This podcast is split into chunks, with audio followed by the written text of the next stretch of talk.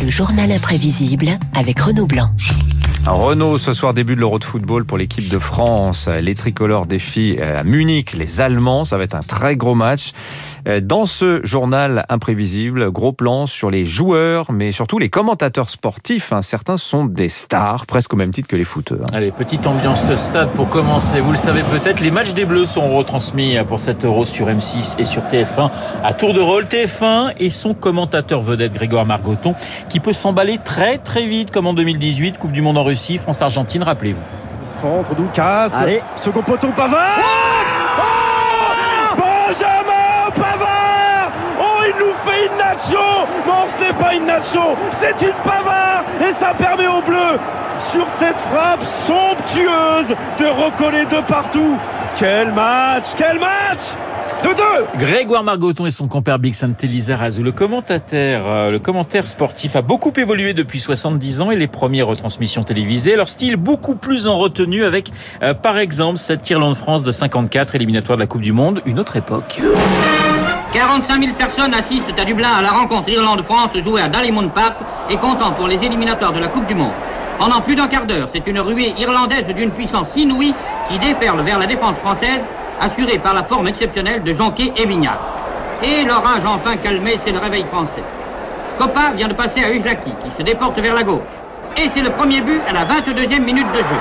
Alors dans les années 60, les retransmissions vont se multiplier et les premiers grands commentateurs vont apparaître. Écoutez cette voix, nous sommes le 9 octobre 1965, France-Yougoslavie. Là encore, éliminatoire de la Coupe du Monde 66, le Français Philippe Gondé vient de marquer.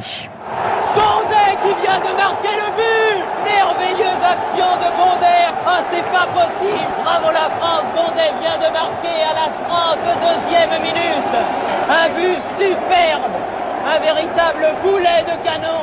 Ah, quel but alors vous avez bien sûr reconnu ah Thierry Roland et son style déjà très cocardier. Son nom sera associé à l'équipe de France pendant des décennies. Thierry Roland capable d'aller très loin, hein, comme ce jour d'octobre 76, éliminatoire de la Coupe du Monde 78, Bulgarie-France, de partout à quelques minutes de la fin du match. Mais Monsieur Foot, l'arbitre écossais, Monsieur Foot, ça ne s'invente pas, siffle un penalty pour la Bulgarie, penalty imaginaire pour Thierry Roland.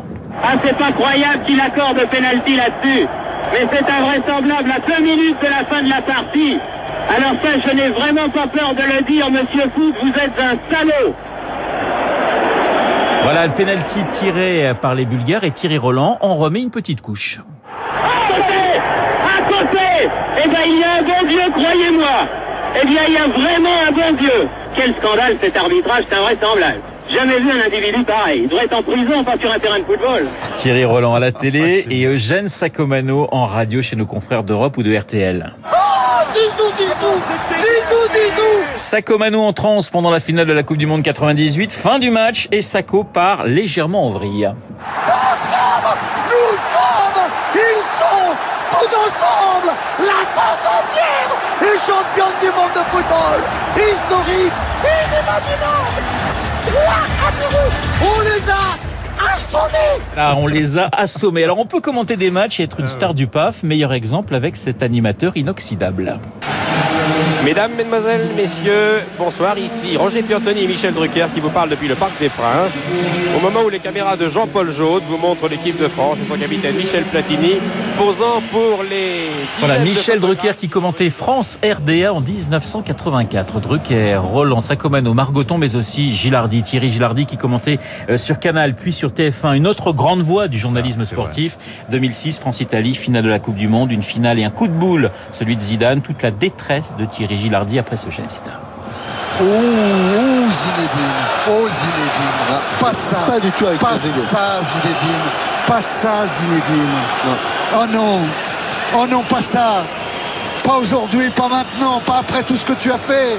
Thierry Gilardi qui sera victime d'un accident cardiaque en 2008 à seulement 50 ans. Le commentateur sportif et sa femme, sketch maintenant de Florence Foresti, mariée donc à un journaliste sportif et qui récupère, écoutez, les tics de son mari. Ça commence à midi pour le déjeuner quand j'appelle mes deux enfants, Lilian et Zinedine, à table.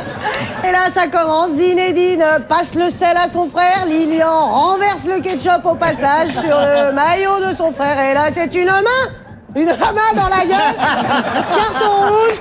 je vous dirais que j'aurais nettement préféré être fan de footballeur. Au moins, j'aurais fermé ma gueule et acheté des fringues toute la journée.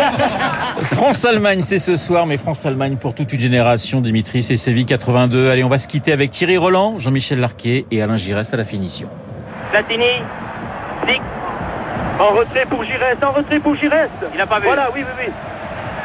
Oui, en retrait pour... Oui, Oui, bien joué Giresse qui marque le troisième but sur ce centre en retrait Voilà la suite, on la connaît et je ne m'en suis jamais remis. Mais vous êtes un grand sensible, ça m'étonne pas de vous, mon cher euh, Renaud. En tout cas, espérons que ce soir, ça se passe mieux. Même si tout n'est pas perdu, même si on perd. hein. Absolument, il y a Ah, les encore deux pronos matchs après. Les Bon, pronos bah écoutez, la France est favorite, mais bon, match nul, allez, un Ouais. match nul entre la France et David. Barou, il en pense quoi? Temps de venger Schumacher, euh, de venger Battiston.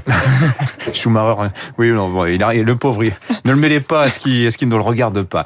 Merci Renaud. Dans un instant, David Barou, vous l'avez entendu, on va parler de l'EPR chinois de Taishan. Mais qu'est-ce qui se passe là-bas?